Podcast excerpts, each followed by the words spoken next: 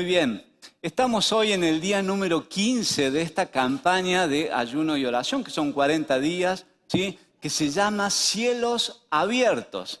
Y ya en estas dos semanas anteriores el Señor nos ha venido hablando diferentes cosas. En la primera semana podemos ver que el Señor nos habló diciendo que la obediencia es la llave que abre los cielos. Queremos que haya cielos abiertos en nuestra vida. Así que obedecer a Dios trae bendición a nuestra vida y le damos la oportunidad que Él pueda mostrar su poder en favor de nosotros. Pero la condición es usar la llave, que es la obediencia. También aprendimos que la fe es el motor que nos impulsa a avanzar hacia el llamado de Dios. La fe, el creer en Él, en creer en su propósito, nos impulsa en creer lo que Él ha hecho por nosotros, nos motiva a que podamos nosotros ser representantes de Dios en las distintas esferas de la sociedad. Y ya algunas de esas nos habló el pastor Diego el domingo pasado, en estos montes de influencia, ¿sí? que son la familia, la escuela, la empresa, el gobierno, los eh, medios de comunicación, la cultura, la iglesia o la religión. Cómo cada uno de nosotros somos llamados a poder ser de influencia en esos lugares representando a Jesucristo. En la página 28 de este libro, lo voy a leer textual, dice, los cielos abiertos significan básicamente la acción del Espíritu Santo, Dios mismo, obrando, ¿sí? En el ámbito de la realidad humana. ¿En dónde? Casa, trabajo, donde estudias, donde te moves. Ahí el Espíritu Santo obrando. Y dice que eso se hace ante la presencia de la fe, la obediencia de la iglesia a la voluntad de Dios. Así que si nosotros como iglesia ponemos nuestra fe y somos obedientes, el Espíritu Santo se va a mover en medio de cada lugar donde nosotros estemos. Y esa es la voluntad de Dios. Así que podemos preguntar cuál es esta voluntad de Dios para la iglesia, qué es lo que Dios está esperando ¿sí? que sus hijos hagamos. Y hoy quiero que nos podamos centrar en esto, concentrar en esto, porque Él quiere que seamos una iglesia apostólica. Así que hoy te voy a hablar bajo el título La iglesia apostólica. Pero antes, oremos una vez más y le pidamos a Dios que Él nos hable. Padre, gracias te doy por este día en donde podemos estar en este lugar, eh, escuchando tu palabra, escuchándote a vos, Señor. Yo quiero pedirte que seas vos hablando, hablándome a mí, hablando a, los, a las personas que están aquí en el, en el salón, pero también a las personas que nos están mirando a través del canal de YouTube. Que seas vos, Señor. Queremos escucharte a vos, hablándonos dulcemente, pero también desafiándonos a lo que querés que hagamos. Señor, bendecinos. Queremos echar de este lugar a todo espíritu contrario a tu palabra, contrario a tu acción. Y en el nombre de Jesús atamos a todo espíritu inmundo y lo echamos fuera de las mentes, echamos fuera de este lugar, de este recinto, de nuestras familias, de nuestras vidas, y te declaramos a vos, Señor, en este momento sobre nosotros, tomando control de todo el mover espiritual. Señor, que tu palabra fluya y que vos, Señor, en amor, nos estés hablando en esta mañana en el nombre de Jesús. Amén y amén. Amén. ¿Estás acá conmigo? ¿Estás contento? ¿Quieres ser la iglesia apostólica? Vamos a ver qué el Señor nos quiere decir. Pero antes te quiero contar una historia eh, personal. Cuando era niño, hace varios años atrás, este, cuando éramos chicos íbamos en carpa de vacaciones con la familia y en, un cierto tiempo íbamos a un lugar aquí en las Sierras Chicas de Córdoba donde eh, íbamos en la carpa y bueno, estaba medio alejadito de todo no había ningún almacén cerca, obviamente no había electricidad y eh, bueno, allí en medio de la nada íbamos de vacaciones y la verdad que la disfrutábamos. Este, como estaba todo lejos, había que llevar las provisiones para varios días, los alimentos, y entre eso había que llevar algo de carne. Y recuerdo que mm, mi, mi, papá, no sé si le había comprado, lo había hecho él, porque él era de hacer muchas cosas, eran como tres estantes unidos en las puntas con unas cuerdas y tenía toda una cobertura de em, tela mosquitera, tenía un cierre, todo eso se cerraba para que no entraran las moscas. Y ahí mi mamá ponía la carne y ensalada como para que se pudiera conservar por un par de días, aunque sea. No, teníamos ni la carnicería ni el almacén cerca. Pero bueno, como tampoco había electricidad, eh, no había ninguna lámpara para prender de noche, y ustedes saben que en el campo no hay alumbrado público. Así que cuando se ponía bien de noche, mi papá sacaba el sol de noche, entiendo que algunos de esta generación no saben qué es, no traje ninguna foto, pero imagínense un sol de noche que no es la luna, era una garrafa con un tubito, había como un farol arriba, se ponía una telita que era muy delicada, era la tecnología en ese tiempo, y ten mucho cuidado de que no se rompiera la telita porque nos quedábamos sin luz. Entonces mi papá prendía ese sol de noche a la, noche, justamente, y las tinieblas se disipaban. Y esa luz nos podía alumbrar y de alguna forma apaciguar ese temor de la noche, más cuando somos Así que sin la sal no se hubiera podido preservar esta carne, ese alimento. Pero sin la luz no hubiéramos podido movernos en la noche en medio de la oscuridad. Pero Jesús, ¿qué dijo sobre la sal, la luz? Veamos juntos en Mateo capítulo 5, versículo 13 y 14. Dice, ustedes son la sal de la tierra, pero si la sal pierde su sabor, ¿cómo podría volver a ser salada? Ya no sirve para nada, sino para ser tirada y pisada por la gente. Ustedes son la luz que alumbra el mundo. Una ciudad que está en el monte no se puede esconder.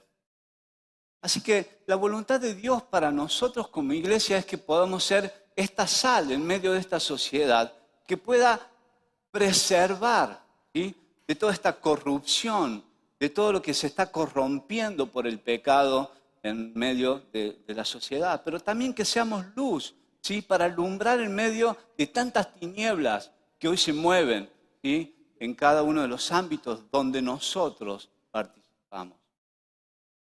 Jesús le dio a los apóstoles una misión, y esta misión también es para nosotros hoy, como su iglesia, los que somos hijos de Dios.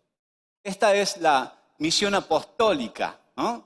La misión apostólica. Y cuando hablamos de la palabra apostólica o apóstol, esta quiere decir enviado.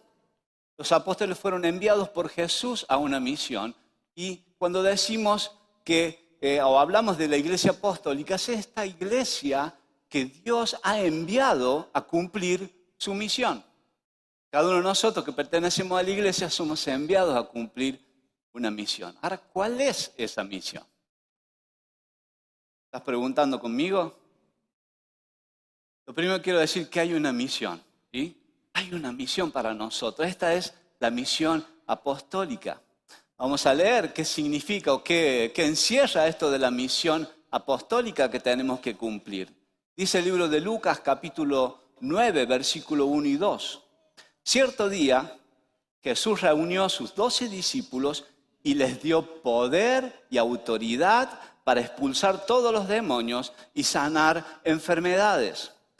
Luego los envió para que anunciaran eh, a todos acerca del reino de Dios y sanaran a los enfermos.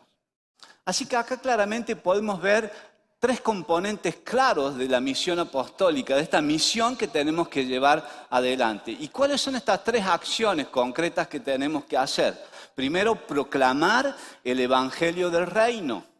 ¿Qué es proclamar? Es contar, es dar el mensaje, es hablar, es predicar, es no quedarse callado. Sanar a los enfermos y echar fuera los demonios. ¿sí? Ahora, esto viene a través de la autoridad y el poder que nos da Jesucristo para que podamos hacer esta, esta misión. Como dice bien el texto, primero les dio poder y autoridad ¿sí? para echar fuera demonios y para sanar enfermos, y luego que los capacitó, que les dio las herramientas, les dijo, ahora vayan, los envió. ¿sí?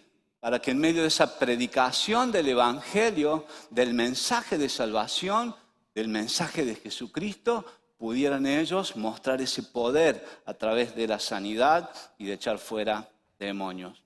Así que esto es parte, es lo esencial, es lo básico que como iglesia Dios está esperando que hagamos.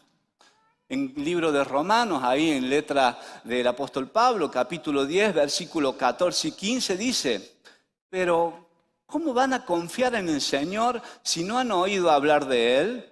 ¿Y cómo van a oír de Él si no hay quien les cuente el mensaje?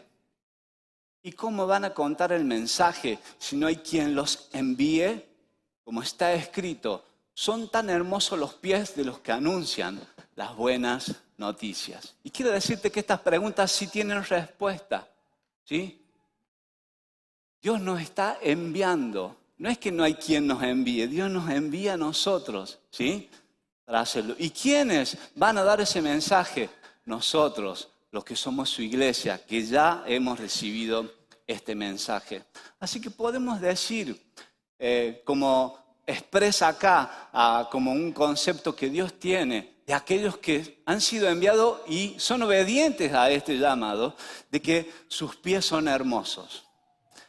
Dios está como resaltando, ¿sí? diciendo, estos, estos son hermosos, son aquellos que han obedecido el llamado del Señor. Así que si no predicamos a Cristo, es imposible que alguien pueda oír de Él y tener fe en Él. Por lo tanto, tenemos que hablar. Martín Lutero decía lo siguiente, nuestro trabajo es llevar el Evangelio a los oídos, es hablar, es contar. Y si Dios llevará de los oídos a los corazones. Esa es la obra que le corresponde a Él. Pero nuestra misión es hablar, es decir, es contar. Así que la evangelización personal depende de cada uno de nosotros los creyentes, que estemos llenos del Espíritu Santo, ¿sí?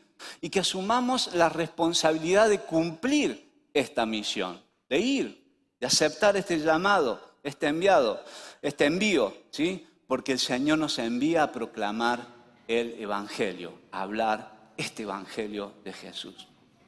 Así que para que nosotros tengamos una referencia, todos los que nos rodean en nuestra vida, ya sea en tu trabajo, en tu casa, en el resto de tu familia, tus vecinos, con quienes trabajas, con quienes te eh, conectas semana a semana, día tras día, cada uno de ellos tiene que saber que vos sos un cristiano. Cada uno de ellos tiene que saber de que vos sos un hijo de Dios. No podemos esconder la luz, no nos podemos esconder. Dios nos ha hecho luz en este mundo. Pero si el que está al lado mío ni siquiera sabe que soy cristiano, ¿cómo voy a dar el mensaje de salvación? Y Dios nos ha puesto en el lugar donde está. Dios te ha enviado al lugar donde vos estás, en donde vos te moves, para que vos puedas afectar con el Evangelio a esas personas. Dice el libro de Mateo capítulo 10, versículos 7 y 8, en palabras de Jesús, dice, donde quiera que vayan, prediquen este mensaje. ¿Cuál es el mensaje? El reino de los cielos está cerca. Así que para los que hoy nos acompañan y quizás nunca entregaste tu corazón a Jesús y entraste a este reino, que recién nos explicaba el pastor Diego a través de este pasaje que tenemos que hacernos, hacernos como niños para entrar en este reino, si todavía no lo has hecho, este es el mensaje para vos hoy. El reino de los cielos se te ha acercado. Jesús mismo, Dios mismo, se ha acercado a tu vida, porque este es el mensaje que queremos dar, que nos dijo Jesús, que a donde vayamos, prediquemos este mensaje.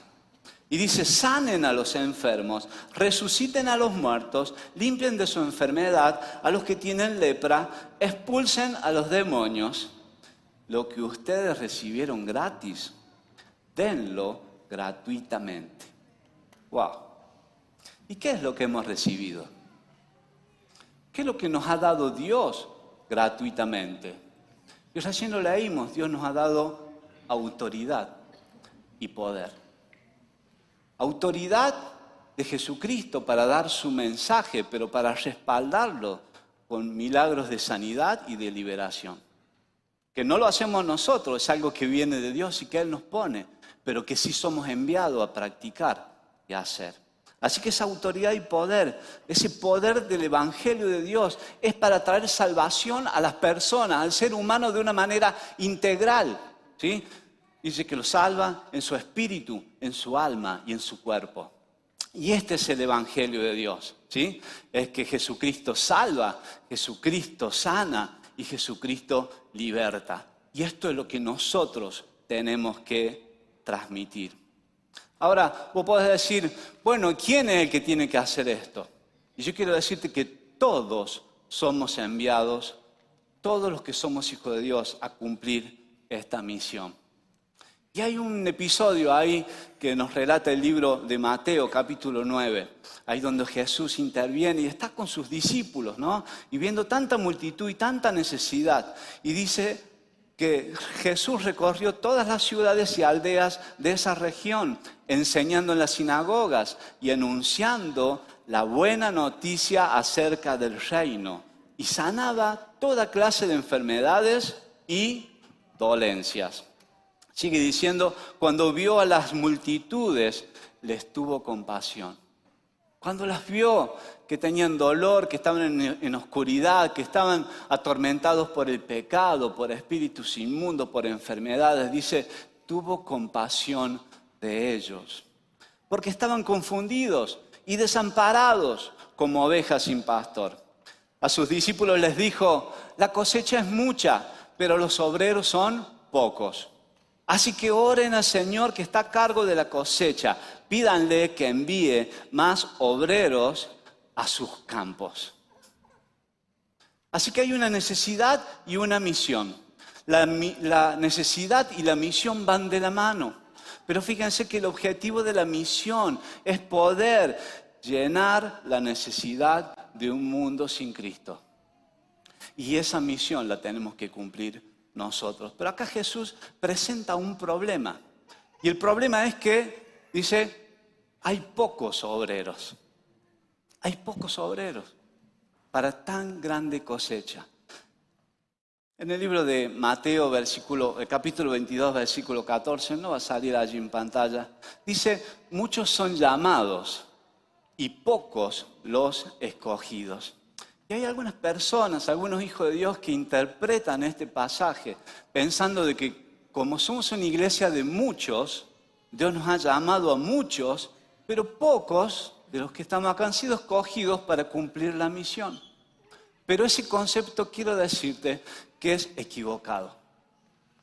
Acá cuando Jesús está diciendo que los obreros son pocos, está eh, dando un poco a conocer la magnitud de la cosecha, de la tarea que hay que hacer. La cosecha es grande. ¿Qué es la cosecha? Es la cantidad de necesidad que hay en las personas, en nuestra sociedad, en nuestros ámbitos de influencia que necesitan a Cristo. Es tal la tarea que tenemos que hacer que dice que los obreros no alcanzan. Y quiero decirte algo, que si todos nosotros nos comprometiéramos responsablemente en cumplir esta misión de llevar y dar a conocer a Cristo, a donde estemos, en la condición en que nos movamos, en la circunstancia en la que Dios nos ha puesto, no alcanzaría para cubrir tal necesidad en el mundo. Si no tomamos con responsabilidad nuestra misión, quiere decir que la cosecha se va a perder. Cuando no se recoge a tiempo la cosecha, se pudre la cosecha. Eso quiere decir vidas que se mueren sin Cristo. Así que quiero transmitirte esto de parte del Señor, que quiere que seamos esta iglesia apostólica, que vaya, que sienta que ha sido enviada y que ha sido dotada por Dios para conquistar los montes, para llevar a Cristo en cada uno de los lugares donde nosotros nos movemos. Por eso todos somos llamados a asociarnos con Dios, en que podamos ayudar al mundo a reconciliarse con Él. Pero tenemos que ser conmovidos en nuestro corazón por la necesidad de las personas, como, lo ha, sido, ha sido conmovido el corazón de Jesús, aún mirando nuestra necesidad. Así que cada uno de nosotros, los que somos hijos de Dios, hemos sido enviados, hemos sido llamados por Dios para afectar algunos de estos montes de influencia. Yo quiero preguntarte, que vos te preguntes en este día, ¿a qué monte Dios te ha llamado?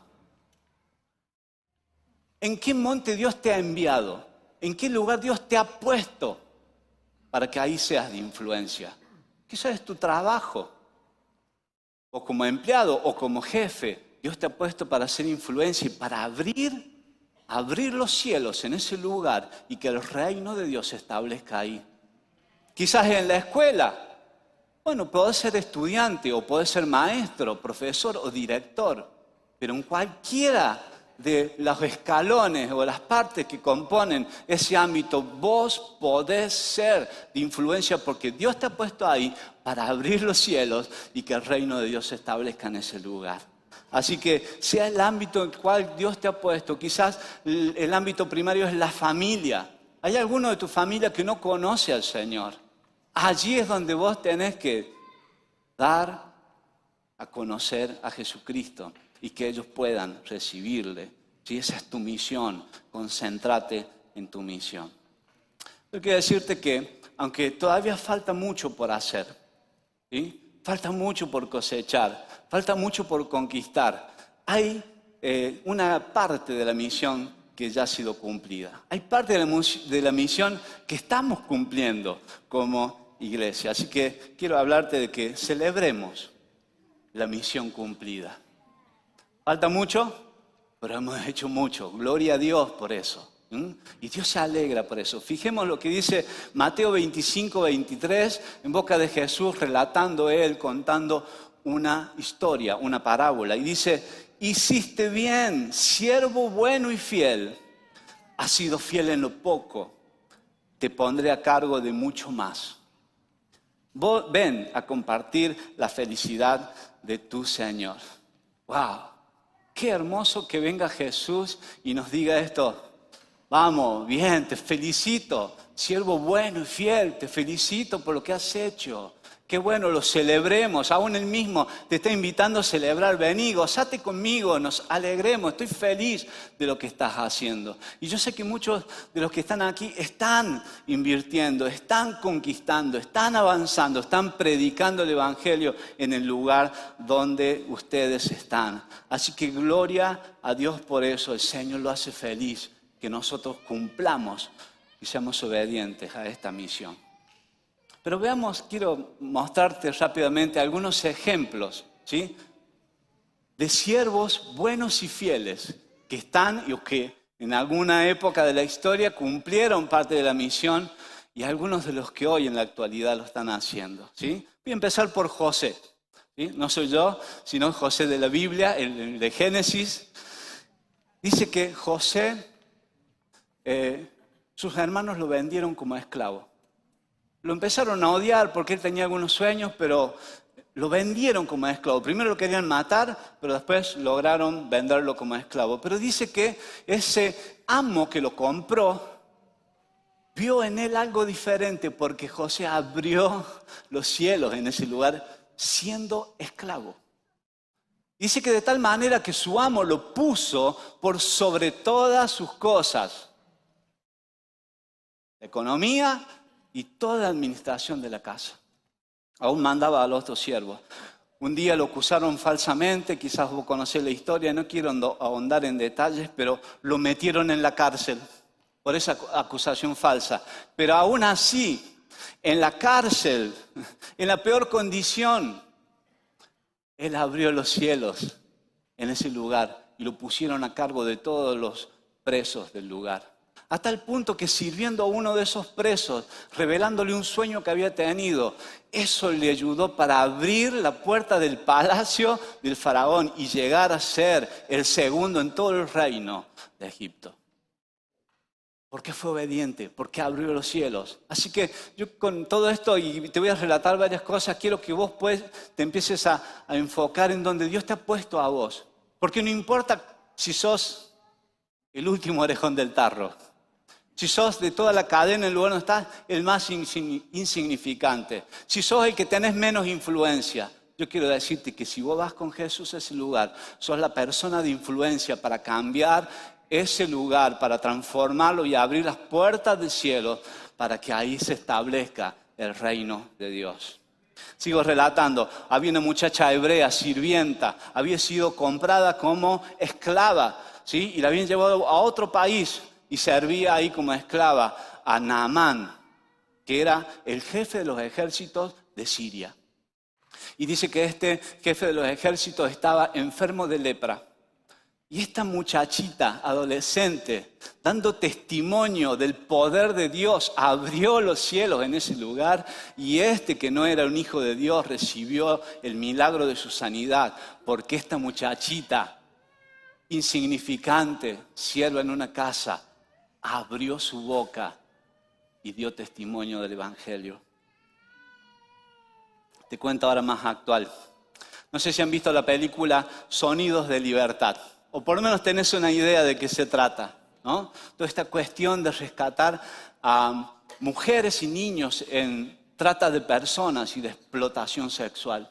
Bueno, tenemos una hermana en nuestra congregación, Gabriela, que ha sido convocada por una ONG que hace esta tarea, pero con la función de poder ministrar, ayudar a estas personas que sufrieron este flagelo de estar oprimidas eh, sexualmente y físicamente para que sean restauradas, para que ella pueda llevar el reino de Dios al corazón de estas mamás, de estos niños y sean sanados y transformados. Así que Gabriela ahí con todo, llevar el reino de Dios a ese lugar.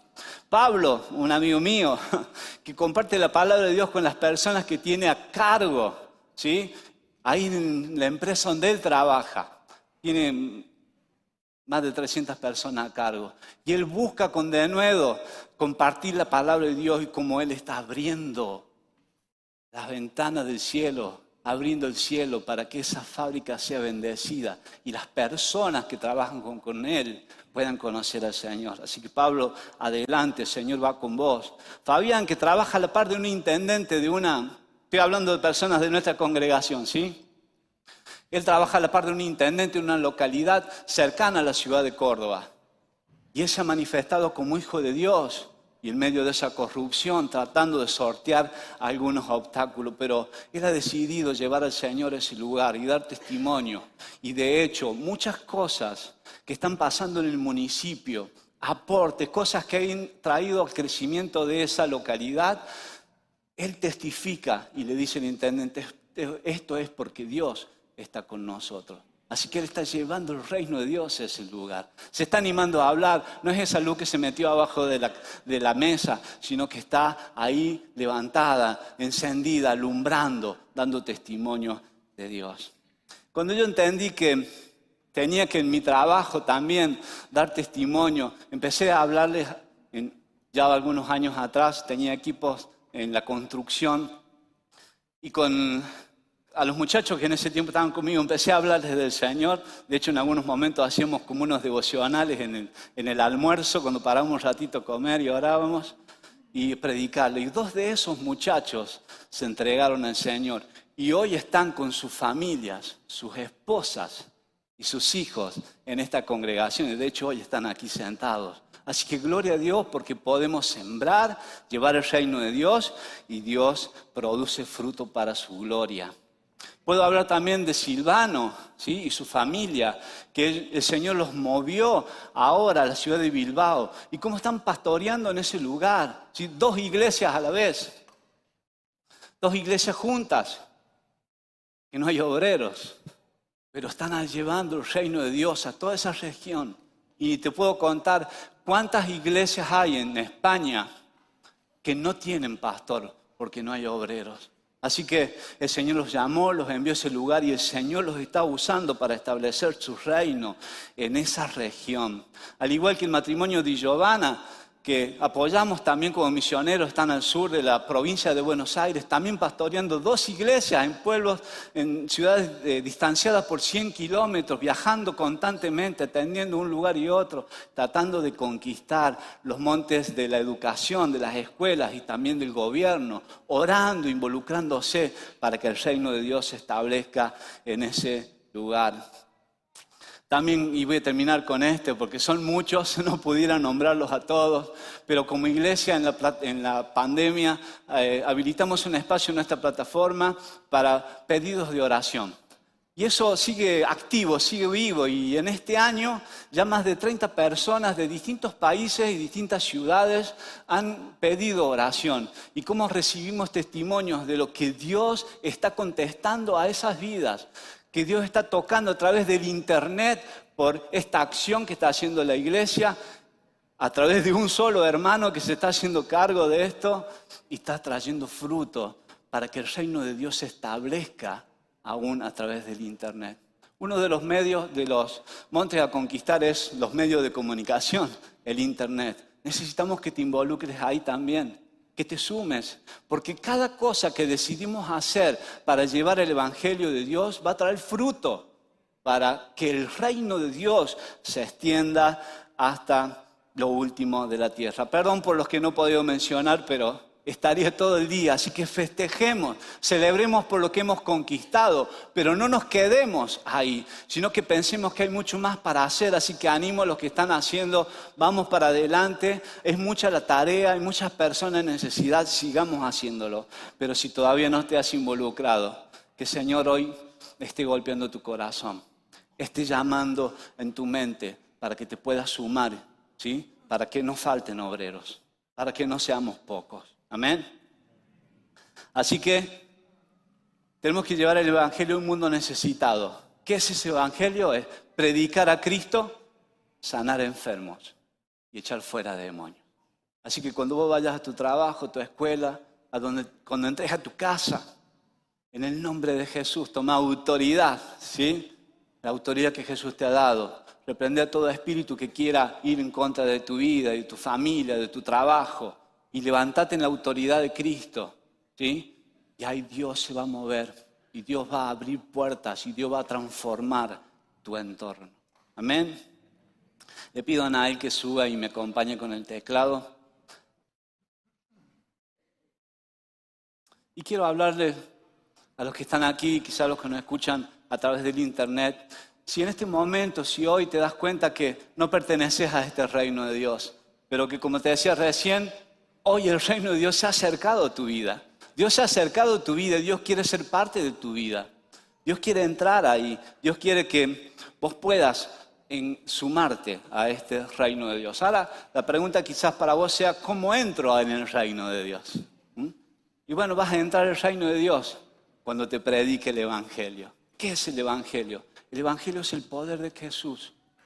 Es Dios mismo que se hizo hombre que decidió un día venir a la tierra y nació como hombre. Vivió, tuvo un ministerio, mostró su poder y su amor para un día llegar a la cruz.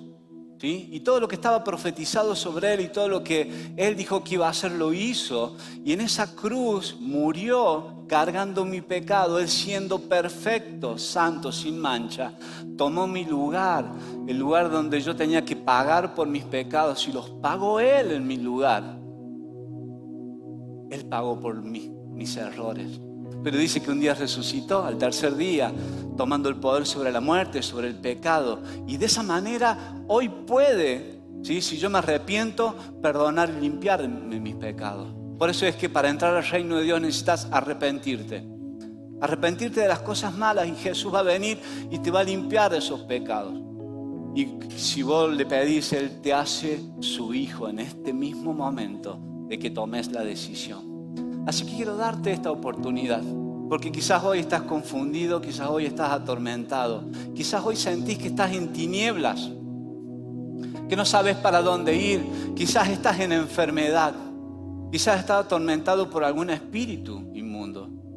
Pero Dios quiere sacarte de ahí porque Jesús salva, sana y da libertad. Y lo puede hacer hoy mismo en tu vida. Tienes que tomar una decisión. ¿Cuál es la decisión? De arrepentirte, de creer en tu corazón que todo esto que te estoy diciendo es verdad y que Él viene a tu vida para transformarla. Así que si esta es tu decisión esta mañana, yo quiero tomar unos minutitos porque esto es muy importante para darte la oportunidad de que puedas tomar esta decisión, si no la has hecho antes, de recibir a Cristo en tu corazón. ¿sí? Si querés, si es tu decisión, repetí esta oración conmigo. Ahí donde estás. Padre, en este día quiero arrepentirme de mis pecados. Entiendo que estoy lejos del reino tuyo y quiero ser parte.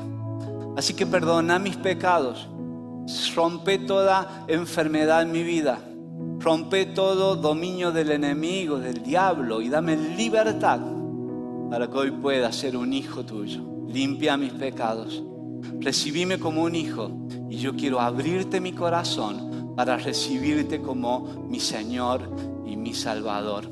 Esto lo creo en mi corazón y lo estoy confesando ahora con mi boca en el nombre de Jesús. Amén y amén. Amén.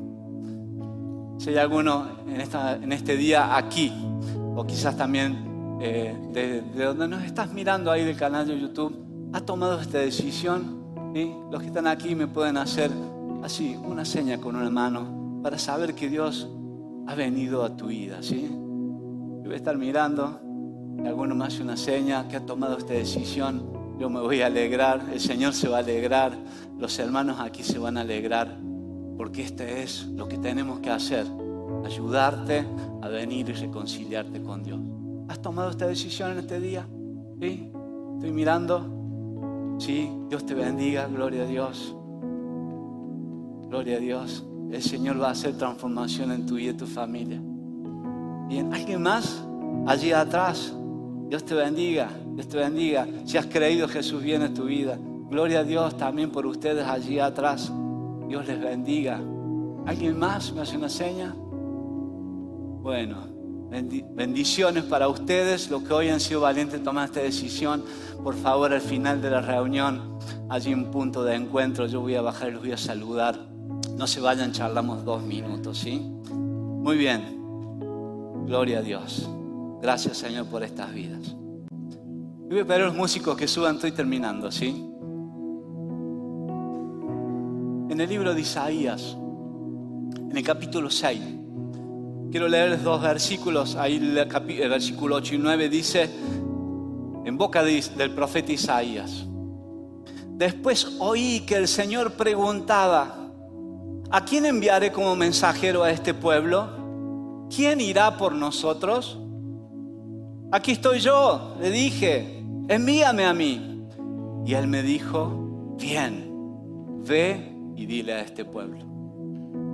Y yo quiero imaginarme ahí porque el texto este comienza, dice, después oí. O sea que algo pasó antes. Y eso que pasó antes nos relata en esos primeros versículos de que el profeta Isaías estaba en angustia, estaba desalentado, estaba mal, estaba triste. ¿Por qué? Porque el rey había muerto. Y él estaba así, bajoñado, estaba mal. Y en medio de esa situación, en medio de sus problemas, de su angustia, de su necesidad, tuvo un encuentro con Dios, una revelación del el trono de Dios, de la presencia de Dios. Quizás muchos de ustedes conocen esto. Pero quiero llevarlos a pensar que en esa visión dice que vio a los querubines, a los ángeles, arcángeles y que servían a Dios y cómo estaba la gloria que envolvía el trono de Dios y los ángeles le cantaban y le adoraban a Dios y le decían, Santo, Santo, Santo. Un clima de gloria ahí en la presencia de Dios. Y cuando Isaías se da cuenta de todo lo que estaba viviendo, dice, ay de mí, soy hombre muerto porque mis labios son impuros, porque mi vida es impura, porque hay pecado. Pero dice que vino un ángel con una brasa caliente que había en el altar y tocó los labios de Isaías y limpió sus pecados y los purificó. Así que yo me imagino que Isaías en medio de toda su desesperación, desaliento y ver todo eso como que oh, tomó vida, empezó a entender un montón de cosas, ese contacto con Dios transformó su vida, como quizás hoy empieza a tener sentido esta transformación en las personas que hoy recibieron a Jesús en su corazón. Como fue para nosotros ese primer día que conocimos a Dios y que nos empezamos a enamorar de Él. Nos empezamos a, a llenar de ese amor, de esa gracia que Él tuvo por nosotros, al perdonarnos, al aceptarnos, al transformarnos. Así que ahí estaba Isaías, aliviado de su desaliento, de su tristeza, de su dolor, aún así limpiado sus pecados, todo el peso del pecado salió de su vida, estaba livianito, estaba contento de estar cara a cara con Dios. Y dice que escuchó, ni siquiera dijo, y el Señor me dijo y me mandó. Dice, escuchó que Dios estaba hablando. ¿Y qué decía? ¿A quién enviaré como mensajero a mi pueblo? ¿Quién irá por nosotros? Y él ahí, me imagino, en medio de todo el, ruido de los ángeles adorando a Dios y todo lo que pasaba ahí en la presencia de Dios. Yo, yo, aquí estoy, Señor, aquí estoy. Yo quiero, envíame a mí. Y quiero que podamos mirar en Isaías, mirarnos nosotros hoy delante de la presencia de Dios, decir, Señor, acá estoy. Quizá perdido entre toda la multitud, pero acá estoy, mírame. Yo quiero ir. Yo estoy escuchando que me estás enviando. Yo quiero ir. Así que espero que el Señor te pueda estar hablando en esta mañana. Así que como le fue preguntado al profeta Isaías, Dios nos pregunta a nosotros, ¿quién será mi mensajero? ¿Quién irá por nosotros? Cantemos una parte de esta canción, ¿sí? Yo te pido que cierres tus ojos, que trates de encontrarte con Dios y trates de escuchar si es Dios quien te está pidiendo ser enviado. Adelante, chicos. Este es el tiempo donde los hijos corren al Padre. Esta es la hora donde los hambrientos de intimidad te conocerán, se enamorarán, verán tu rostro.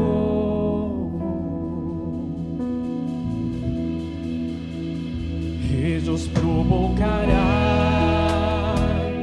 que la gloria postrera se manifieste. Ellos harán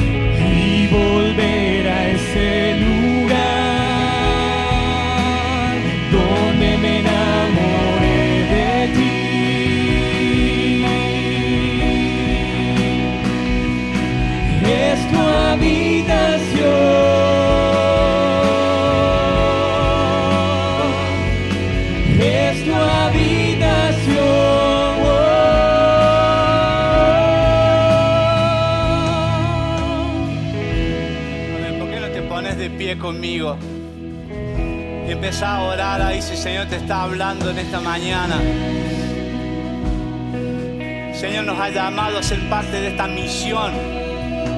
A cada uno de nosotros, a los que un día hemos recibido este llamado a ser sus hijos y ahora pertenecemos al reino de los cielos. Aún si vos has tomado esta decisión hoy mismo, Dios te da autoridad y poder para que vayas a donde estás, para que vayas y afecte, para que hables de Jesús. No te escondas, Dios te ha hecho luz para alumbrar a muchos, para sacar a muchos de las tinieblas. Así que empezá a recibir dirección de Dios. Señor, en el nombre de Jesús, en esta mañana, derrama estrategia de cómo llegar a nuestros familiares. Padre, en el nombre de Jesús, pone palabras en nosotros. Ayúdanos, Señor, eh, a que seamos conmovidos por el poder de tu Espíritu, para que podamos transmitir tu amor, compasión a aquellos que te necesitan, a aquellos que hoy están lejos de vos, a nuestros compañeros de trabajo, a nuestros familiares, a nuestros vecinos, Señor, a nuestro jefe, a aquellos que estamos nosotros guiando o liderando nuestro trabajo. Padre, en el nombre de Jesús, a nuestros clientes que están en nuestro negocio. aún en los negocios donde vamos a comprar, en cada lugar donde vayamos podamos hablar de Cristo. Padre, en el nombre de Jesús, apasionanos, que podamos volver a ese lugar ahora de intimidad con vos, a ese altar, a esa presencia delante de tu trono y podamos, Señor, escucharte decir, ¿quién irá por nosotros? Que vos puedas hoy, Señor, acá estoy. Señor, acá estoy, envíame a mí. En el nombre de Jesús. Decide ahí, decide, Señor. Yo quiero ir, Señor. Yo creo que muchos de nosotros tenemos que pedir perdón por no haber sido obedientes a este llamado. Porque hemos tenido quizá vergüenza, temor. Porque quizás no nos sentimos capacitados para hacerlo. Pero Dios ya te dio capacidad para hacerlo. Así que desecha el temor, desecha la vergüenza, desecha estos argumentos que el diablo pone para frenarte, para frenarnos como iglesia en nuestro propósito y decirle, Señor, ahora estoy, envíame a mí. Yo quiero ser parte de esta generación que está dispuesta a ir hasta lo último de la tierra, hasta los últimos rincones de la sociedad, para bendecir, para llevar tu evangelio, para llevar paz, transformación, libertad, en el nombre de Jesús, en el nombre de Jesús. Si el Señor te ha hablado, canta con corazón esta canción una vez más. Ahí cantamos. Si el Señor te ha hablado, ah, contestale, Este Señor. Contestale desde tu corazón. donde los hijos corren al Padre. Esta es la hora que en los hambrientos de intimidad te conocerán y se enamorarán y verán tu